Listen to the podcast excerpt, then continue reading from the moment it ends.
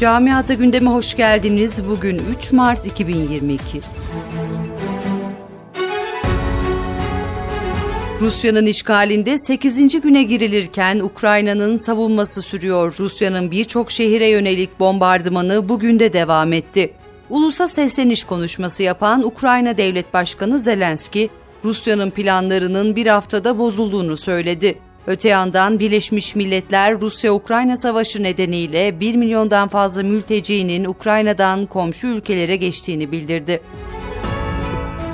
Rusya Devlet Başkanı Vladimir Putin'in Ukrayna'ya yönelik askeri operasyon başlatmasının ardından Avrupa'da yaşayan Rus vatandaşlarının birçok konuda ayrımcılığa maruz kaldıkları iddia edildi. Almanya'nın güneybatısındaki Saarland eyaletinde bir Rus vatandaşı Rus olduğu için işten çıkarıldığını ileri sürdü. Almanya'daki perakende zincirinin devleri de Rusya'da üretilen ürünleri satmama kararı aldı. Köln kentinde Türkiye kökenlilerin yoğun olarak yaşadığı mahallede araçlara ırkçı saldırı yapıldı. Sosyal medyada yayınlanan görüntülerde 40 yaşında bir Almanın yabancılara ait olduğunu tahmin ettiği 5 arabaya pis yabancılar defolun gidin diyerek zarar verdiği görülüyor. Irkçı saldırgan psikolojisinin bozuk olduğu ileri sürülerek serbest bırakıldı.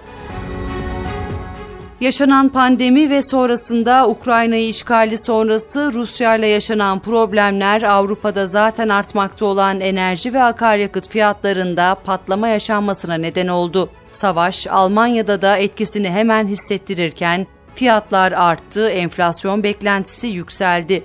Benzinin fiyatı 2 euroyu aştı. Bugün Almanya'da bazı akaryakıt istasyonlarında dizelin litre fiyatının benzin ücretini de geride bıraktığı görüldü.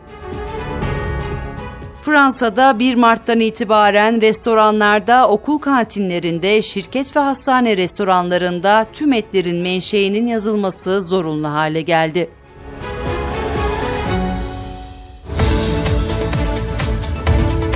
Camiada gündemin sonuna geldik.